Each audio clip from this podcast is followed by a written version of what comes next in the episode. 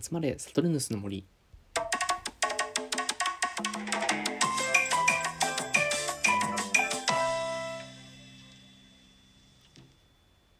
集まれサトルヌスの森第6回スタートです、えーこれが配信される頃は、えー日曜日の9時くらいになるかなと思うのでまた明日から1週間始まりますね、えー頑張っていきましょう。まあ来週はまあ木曜日か。木曜日が祝日かと思いますのでいつもより1日少ない1週間になるかなと思うのでちょっと気持ち的に楽というか若干ラッキーな1週間になりますね。僕的にはこう週4日制くらいでちょうどいい 仕事は週4日くらいでちょうどいい気がしております。水曜日一番休みたいですね。月火行って水曜日休んで木金行くっていうのが一番いいかなと。まあそんな休んでたら多分仕事回らないんですけれども。はい。というわけでちょっと今日はあのーちょっぴり怖い話というか怖いちょっと切ないお話を皆様にしていければと思っています。結構あの僕がこれを初めて知った時に心にちょっと残ってしまったお話になりますね。はい。でもちょっとちょっとだけ怖い話なのでまあ苦手な方とか多分いらっしゃるかなと思うのでそういう方はあのーあまり聞かない方がというかはい。ま誰かと一緒に聞くとかにしてみるといいかなと思います。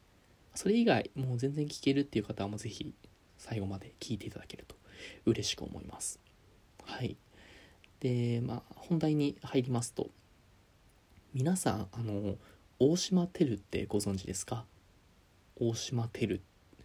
えっとググってみるともうすぐに大島テルでググるとすぐに出てくるんですけれどもあの大島テルの、えっと、サイトがあるんですね。えっとそのサイトにはこうマップが表示されていて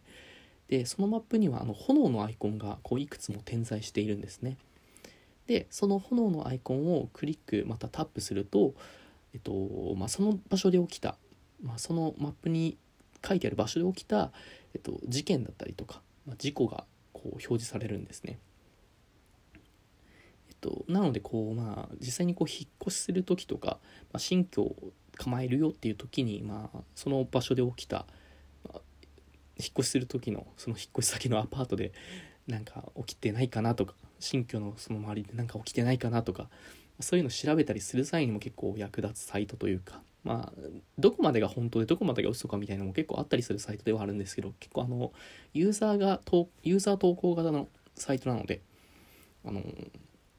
本当にあの実際に起こったこともあればそれは嘘な嘘なんじゃないかなみたいな情報も入り混じりながらのサイトにはなるんですけれどもある程度のまあ指標になるというかなサイトでありますね。なんですけど僕は結構あの暇つぶしで 暇つぶしでよくそのサイトを見ちゃったりするんですけれどもあの僕結構オカルトとかホラーとか心霊とかそういうのが結構好きなので 結構見ちゃうんですけどである時僕がそのサイトを見ていてあの某ネズミの王国千葉県にある某ネズミの王国にもなんかあるのかなと思ってこう調べてみると、まあ、結構なんかあるんですよね。こうどこどこのアトラクションのところでみたいなとかあのホテルで練炭自殺とか。結構えぐいやつがあったりするんですけれどもあの僕がちょっと印象に残っているものっていうのがあのまあその某ネズミの王国の周りにある、まあ、某ホテルの一室で家族が一家心中をしたっていうものがありましてでまあ本当にその話っていうのが、まあ、本当に家族が一家心中したっていうので、まあ、終わりの話にはなるんですけれども、えっと、ちょっと、まあ、詳細の内容っていうのがちょっとなんとなく怖いっていうか、まあ、切ないっていうかな話になります。えっとまあ家族がその、まあ、某ネズミの王国に行った日のその夜に、まあ、ホテルに泊まってそのホテルから家族みんなで飛び降りて、えー亡くなられたっていう話なんですけれどもでその家族っていうのが、えっと、お父さんお母さん子供2人の4人家族だったらしいんですね。で、えっと、お母さんの方が結構あの重い病気を持病を抱えていらっしゃったらしく当時で、えっと、お母さんはもう家族にはもうこれ以上迷惑をかけているだかけるだけだから生き生きていても迷惑をかけるだけだからもういっそのこと死んだ方がいいということで、えっと、自殺を結構考えていたらしいんです。そうなんですけれども、まあ、家族としては、まあ、お母さん一人を死なせるならもうみんなで一緒に死のうという、まあ、そういうお話になったらしく、まあ、結果的にそうなったと。でえっとまあ死ぬ間際まで結構思い出を作ろうと、まあ、結構旅行を転々と繰り返してで最後の最後の日の最後の最後の日に、まあ、某ネズミの王国で、まあ、一日楽しんだというお話なんですけどちょっと、まあ、そこで結構僕は心に残るっていうかあの実際にこう死ぬ日僕がこう明日死ぬとか今日死ぬってなったらどうやって一日過ごすかなとか考えちゃったりしましたね。皆さんはどうしますか？まあわからないかなと思うんですけれども。僕は結構もう普通の生活を何するわけでもなくなんか家でこうアニメでも見ながら好きなことを映画でも見ながら過ごすかなとも思ったりもしつつ。はい。でまあその場あのその家族のそのお話の中の家族の場合だとまあ4人家族で子供もいるっていうことなのでまあ一番そのその某王国っていうのがちょうど良かったのかもしれませんね。あのー、まあ、某王国っていうの結構まあ有名の国とも言われてますので、ま、実際こう皆さん行った方ならわかるかなと思うんですけれども。あの現実のことを結構忘れられるというか。本当に嫌なこととか結構一切言ってる間って結構考えなくて。まあなんかいつの間にか夢中になってますよねあそこって。なんかそういうのあるんですかねあれ。いつの間にか夢中になって本当にあそこを出た瞬間にうわ明日からまた仕事だとか あ学校だみたいな多分そういう気持ちになる方結構多いのかなと思うんですけど。はい。でまあ子供との思い出を残すためにみんな家族の思い出を残すためにその場所を選んだっていう感じなのかなと思っていて、まあ、あのこの話結構あの同情とかはそういう話をした時に同情とかするのは絶対良くないと思うので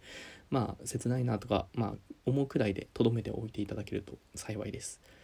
で、まあ、結構内容として、まあ、その家族が泊まった部屋、